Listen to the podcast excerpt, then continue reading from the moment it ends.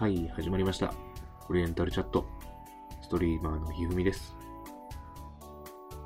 今日もこうさんとお酒を飲みながら、ほろ酔い雑談、配信していきたいと思います。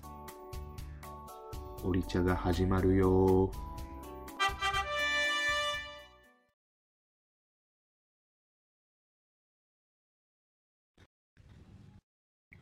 え、コウさんの目指してた、まあ、コウさんポジションサイドバックだったけど、はいはい。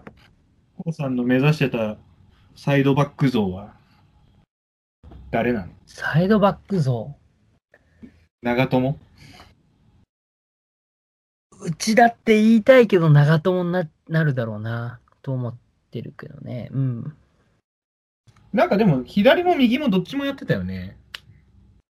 どっちもやってた。あんまり左がめちゃくちゃ切れるわけではないんだけど、うん。ただ、攻撃参加した時に、まあ、ドリブルで右を、み右に入中に入っていくこととかもできるから、両サイドは一応やってて、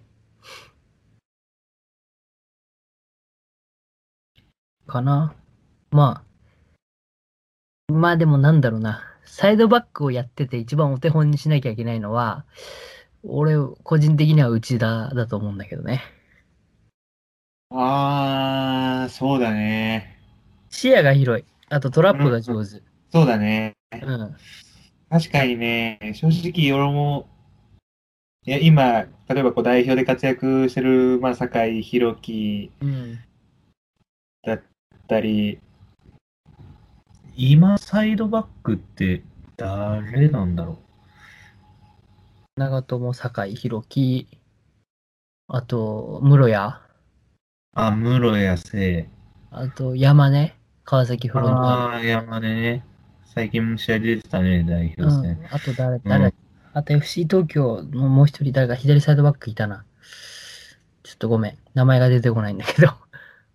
まあでも、内田をなんか、超えるっていう、見ててね、内田をなんかこう、内田よりすごいって思えるのって、なかなかなんか、技術的にはなんかなかなかいないような気がするね。そうね。だからそれだけにちょっと怪我っていうのは悔やまれる感じではあったんだけど。さえなければっていうところだよな、うんほんと。基本的にそのサイドバックっていうのは、やっぱりサイドにいるから、えっと、真ん中の選手、あのいわゆる中盤のボランチとかトップ下の選手とは違って、360度を見渡してプレーをするというよりは、あの右と左にサイドラインがあった上で、どれだけ視野をうん。あの広く持って選択肢、パスコースの選択肢を持つかっていうのが攻撃の面では大事うんになってきていて、えっと、内田選手はそれが上手かなと。ボールの置く位置がいつもいいから、あの、どこにでも出せるよっていうので、プレーの幅が広い。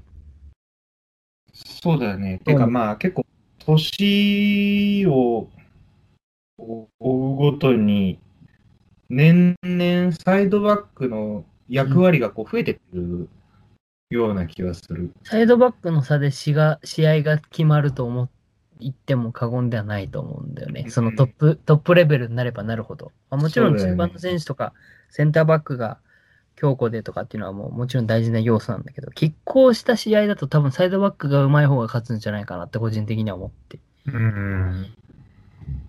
るけどね。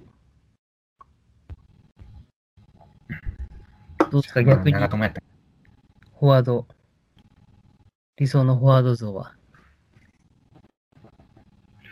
俺でもね、今思うと、正直俺はまあ、フォワードは転職ではなかったやろうなっていうのは思ってる。おうそれはどうして、視野が狭いから。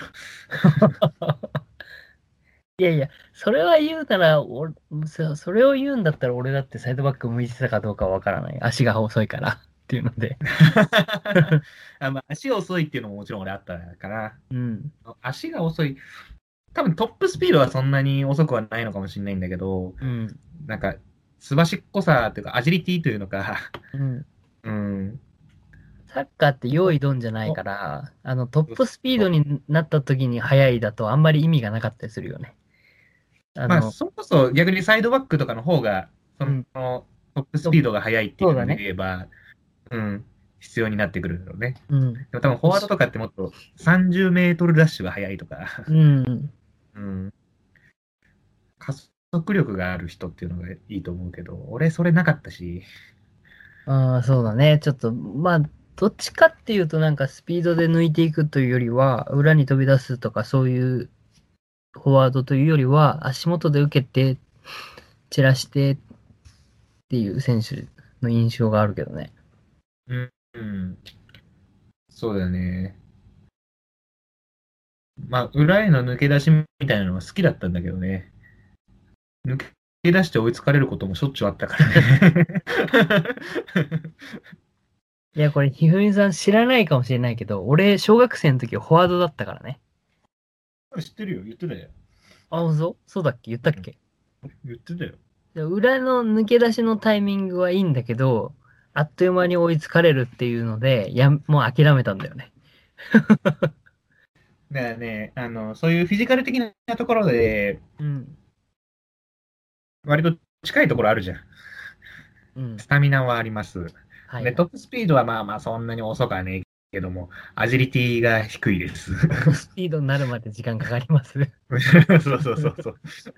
フィジカル的には結構近いところもあって、で、俺はやっぱフォワードはね、転職ではなかったかなっていうのは、うん、多分俺、それこそサイドバックとか、むしろサイドハーフとか、うん。うん、そっちの方が、自分の持ってる能力をフルに活かすためにはそっちの方が良かったんじゃないかなって思ってる。確かに。まあ、個人まあそうだね。個人的にはボランチのが合ってたんじゃないかって思う時もあった。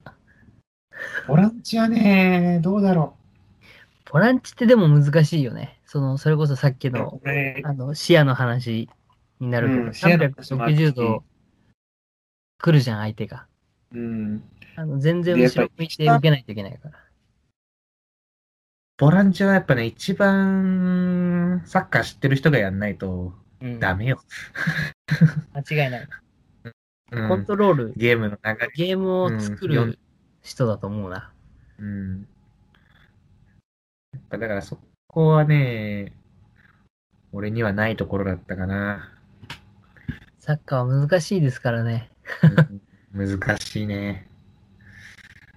そういう意味でやっぱ、ドリブルはそこそこ自信もあった。で、キックも俺うん。好きな方だったし、うん。うんというのを考えて、そのフィジカル的な要素やったり、サッカー IQ のその低さっていうので見ると、うんまあ、サイドハーフとかあたりが無難だったんじゃないかなっていうのは思ってる。うん。その我々出会ってるのがもう高校生だから、もう決まってくるんだよね、そのスピード的な要素とか、あのプレーの特徴がもう固まってる時点で出会ってるから、そう。あれが固まってんだよね。そうそうそう。だからあれなんだけど、その今サッカーやってる少年に向けて何かアドバイスをっていうのであれば、あの、小5から中2までがゴールデンエイジっていううん。それで、その年代が一番技術的に伸びると言われているんだけど、その時に、あの、多分右左両足蹴れる練習をしておくとか、ああ、そうだね。そうドリブル、足裏とか、全部使ってやるとか、トラップをひたすら練習するとか、そういうのは多分、その年代にやったことが一番伸びるし、後々役に立つから、その時にどれだけやっとくかだと思うんだよね。そういう意味で後悔はある。その時もっとやっとけばよかったなとか。